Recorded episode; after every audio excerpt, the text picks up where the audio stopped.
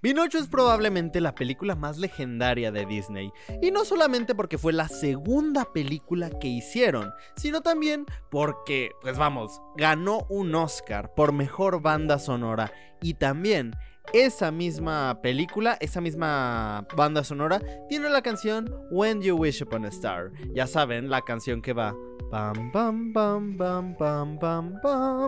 Esa canción de Pinocho ha permanecido en Disney desde sus inicios y ahora, casi 100 años después de que se fundó esa compañía, pues es la canción que Disney utiliza antes de todas sus películas.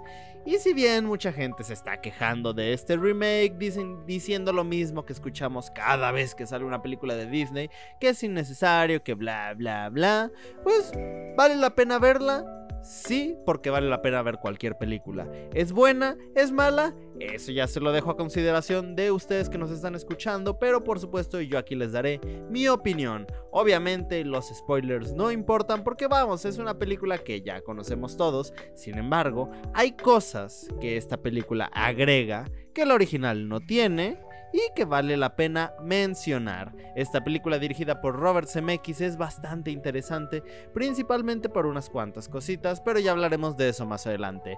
Este es el podcast sobre, sobre la película de Pinocho, así que pues bueno, antes de empezar les quiero recomendar que nos den like, que nos escuchen, que nos compartan para los que nos están escuchando en Spotify, que comenten por favor y por supuesto también que formen parte de este podcast mandando un mensaje a cualquiera de nuestras redes sociales en Cineclub, Cineclub News en Instagram, facebook.com barra Cineclub Podcast en Facebook.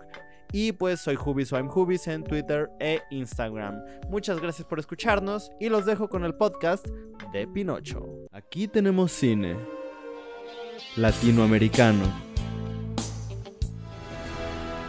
Comercial. De oro.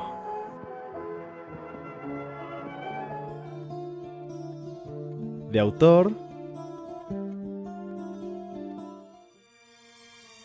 Documental. De culto. Experimental. Cine Club, un espacio para todo el cine.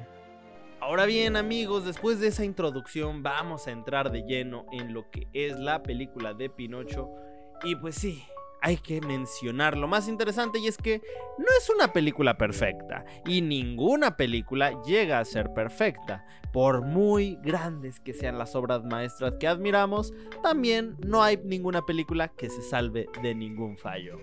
Mm, Voy a estar hablando de esta película mientras como mis quesadillas porque tengo muchísima hambre. No comí en toda la tarde. Eh, así que pues una disculpa. A mí me gusta mucho comer mientras hablo y más que nada comer mientras hablo de películas. Mm. Pero bueno, estamos en el 2012, acaba de estrenar Pinocho y esta película dirigida por Robert Zemeckis y bueno, para empezar, ¿quién es Robert Zemeckis? Para muchos este nombre pueden decir, no conozco a esta persona, pero estoy seguro de que todos, no hay nadie, al menos de una edad entre 5 años hacia arriba, no se haya salvado de ver alguna de sus películas, que son maravillosas. Por supuesto, Robert Zemeckis mm, hizo la película de Náufrago, hizo la película de Forrest Gump, hizo El Expreso Polar y por supuesto también hizo la trilogía más increíble, maravillosa, legendaria y por supuesto la trilogía que le puso puso en alto el nombre de bueno, la palabra trilogía. Estamos hablando, por supuesto, de Volver al futuro, la mejor trilogía de la historia del cine. Ya muchos debatirán diciendo que es El Señor de los Anillos, que es Star Wars, que es la trilogía del corneto, que es la trilogía del color, etcétera, etcétera. Para mí la mejor trilogía del cine es Volver al futuro. Pero bueno, en gusto se rompen géneros, amigos. Pero vamos a hablar de Pinocho. ¿Qué podemos decir de Pinocho para empezar?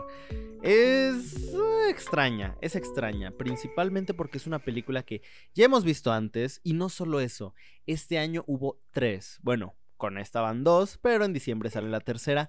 Tres adaptaciones de Pinocho. La primera, una película muy independiente. Eh, seguramente han visto los memes. Ah, eh, una vez que salió, mucha gente decía que era pésima, salieron un montón de memes por la actuación, bla, bla, bla.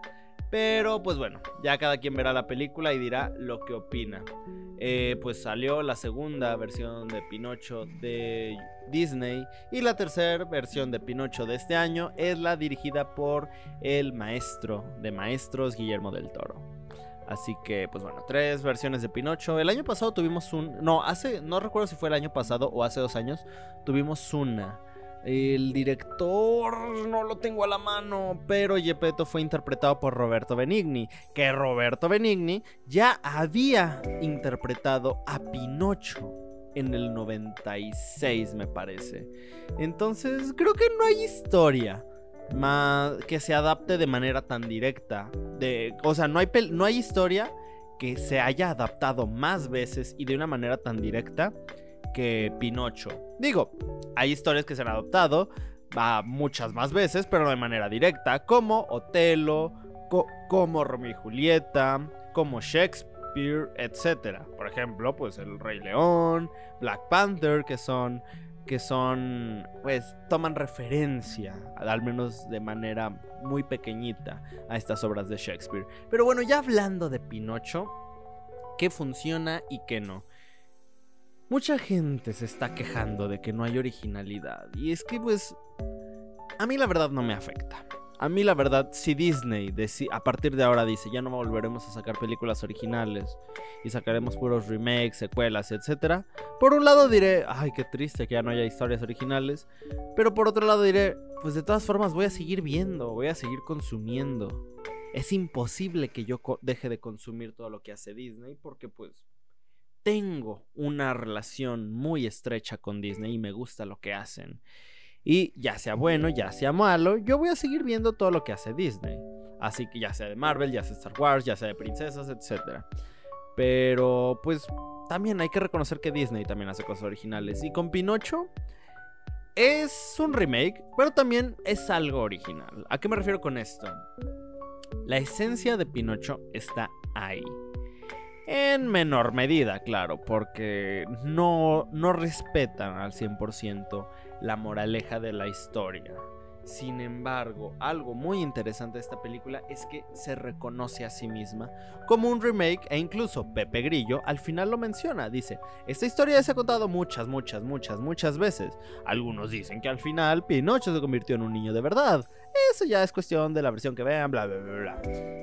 Eso es más interesante, se me hace muy interesante porque reconocen que hay demasiadas versiones de Pinocho y esta es una más del montón. Ojo, decir que es una más del montón no quiere decir que sea como una, pues, una X. A fin de cuentas, cada película es única en su tipo. Pero, pues reconoce eso. Y ya reconociendo eso, te das cuenta del tono que tiene la película. Porque yo creo que Robert Zemeckis no solo tuvo la ardua labor de haber hecho una adaptación de Pinocho y respetar la esencia del material original, sino que también tuvo que hacer un homenaje a lo que es la película de Pinocho en sí. Unos salió en 1940. Estamos en 2022, 82 años después. Respetar y homenajear eso sino que también está homenajeando a todo lo que es Disney en general. A mí me gusta bastante, pero la película no es perfecta. Tiene unos cuantos errores y creo que los errores ocurren principalmente porque es Disney. ¿A qué me refiero con esto? A Disney no le gusta que estas películas sean muy largas. Entonces, la película dura una hora cuarenta, una hora cincuenta minutos, algo bastante largo para una película de este tipo de, de Disney, pero me habría gustado que durara un poco más porque en algunas partes se siente un poquito apresurada. Se siente apresurada en, en, secuencias importantes para la trama y principalmente el clímax de la historia porque cuando llegan a la ballena de un momento a otro, Pinocho dice, ah, esto es lo que vas a hacer.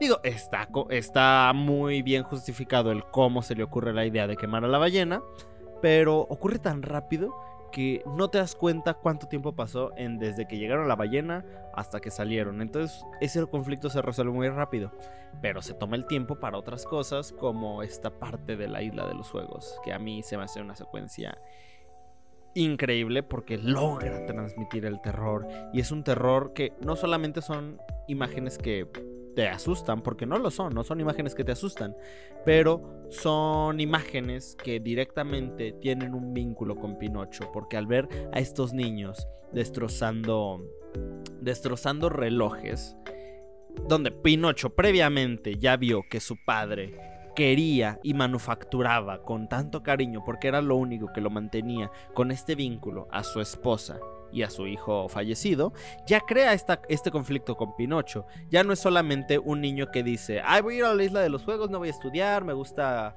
beber cerveza, fumar, porque eso es lo que hace en lo original.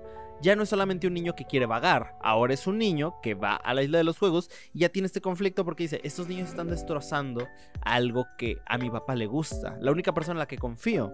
Entonces crea este conflicto con Pinocho. No está muy bien desarrollado, pero pues el conflicto ahí está te lo muestran lo, suficientemente, lo suficientemente para que logres sentir lo mismo que siente Pinocho en este momento. Eh, me gustan mucho los personajes que agregan, o sea, creo que Tom Hanks como Gepetto lo hace muy bien. No es una actuación de Oscar, pero lo hace bastante bien. Es un, o sea, está interpretando a un anciano con demencia senil, pero que al mismo tiempo no sientes lástima por él, en algunos casos. Lo, sientes lástima, pero al mismo tiempo sientes ternura y empatía, porque es un personaje muy carismático y muy divertido. Tienes tenemos a Keegan Michael Key como el zorro, el que canta el arte es para mí. Entonces es divertido porque es un actor de comedia. Él ya hizo las voces de una de las llenas de, del Rey León, así que está, me gusta. Tenemos a Luke Evans que interpreta al coche, o sea, Luke Evans, un actor ya con un gran renombre en Hollywood, que interpretó al villano principal en La Bella y la Bestia, con una voz increíble, que, o sea, cantó la canción de Gastón en La Bella y la Bestia, en, la, en el remake. La de... Ay, ¿cómo va la canción de Gastón? Vaya que altera el verte, Gastón. Tan cabizbajo y. Ah, esa no es la parte de Gastón, pero pues bueno, esa es la canción. Entonces, Luke Evans, un actor de renombre. Un gran actor, por cierto. Me encanta su papel en. Ay, tiene un papel en. No recuerdo qué No recuerdo si la película es la de Atomic. No, si es Atómica. No, es que. Ay, no sé. No, no, no. Ese es. Ay, no. Tengo que checar bien. Pero me gusta mucho en, también en El Hobbit. Interpreta a Bardo el arquero. Pero, pues bueno. Luke Evans, muy buen actor. Entonces, le dan el papel del cochero que lleva a Pinocho y a los niños a la isla de los juegos. Canta, baila, pero es un personaje muy chiquito.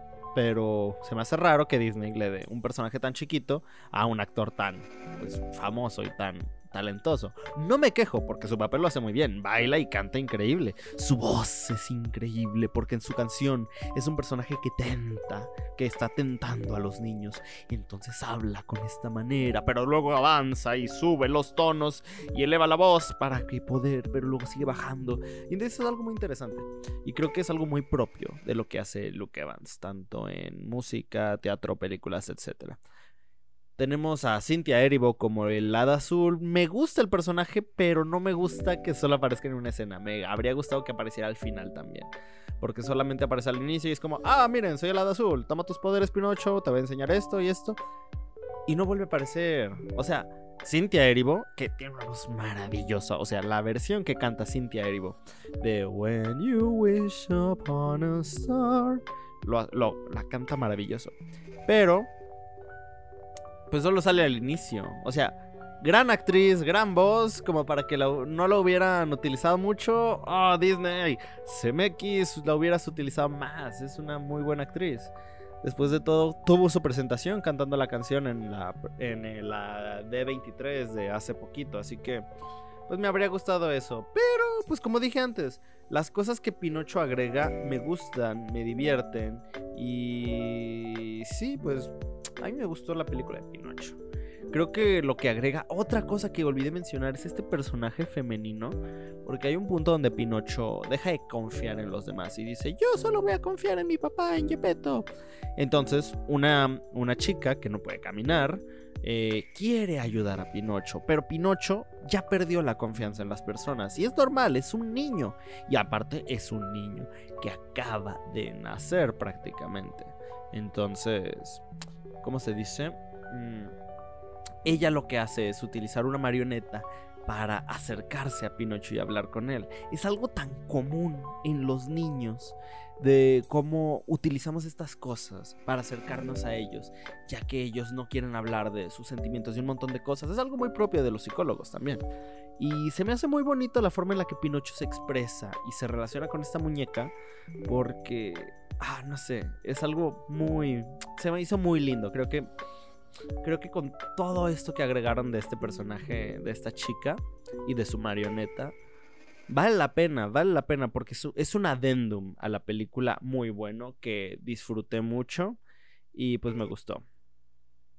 Así que, pues bueno.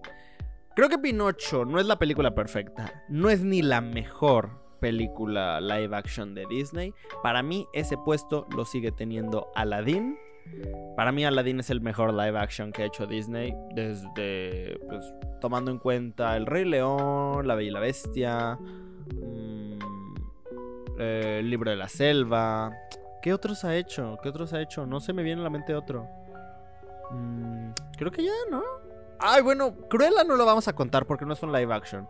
Cruella podría ser hasta un... Cruella es una película original de Disney. pero sí, creo que hasta ahorita Aladdin sigue siendo mi favorita. Pinocho no es la peor, definitivamente. A mí me gustó. Eh, no es perfecta, pero a mí me gustó mucho. Ya les dije que pues yo soy un gran fanático de Robert Zemeckis. Así que pues venga, que yo me sé los diálogos de toda Forrest Gump. Gump, ¿por qué armaste tu fusil tan rápido? Porque usted me lo ordenó, mi sargento. Demonios, Gump, si no fueras tan buen soldado te recomendaría para la escuela de oficiales. Ahora desármalo y vuelve a empezar. O sea, me sé los diálogos de sus películas porque son icónicas. ¿Qué pasa, Doc? ¿Qué nos, ¿Qué nos ocurrirá en el futuro? ¿Acaso nos volveremos idiotas o algo? No, Marty, son tus hijos. Tenemos que volver al futuro para salvarlos. Pero Doc, aquí no alcanzará, el DeLorean aquí no alcanzará las 85 millas, no hay suficiente camino. ¿Camino? A donde vamos no necesitamos camino. Eso es lo genial del cine de Robert Zemeckis, que crea algo para todos, que crea estas secuencias icónicas que tú vas a recordar y que tú vas a decir y que vas a citar y que vas a repetir los diálogos porque ya creó algo atemporal. Y creo que esto es Pinocho, a pesar que se desarrolla en esta en esta Italia de este año, en algunos momentos se, siente como algo atemporal. Creo que no es el mejor trabajo de SMX, pero tampoco podemos decir que es su peor trabajo, que es de las peores. Simplemente pues es algo un poco incomprendido por las personas. Para mí esta película es un 7, es aceptable. Yo me divertí, yo la vi muy feliz. Hubo momentos donde incluso lloré porque me conmovió, porque Pinocho es una película que representa mucho para mí.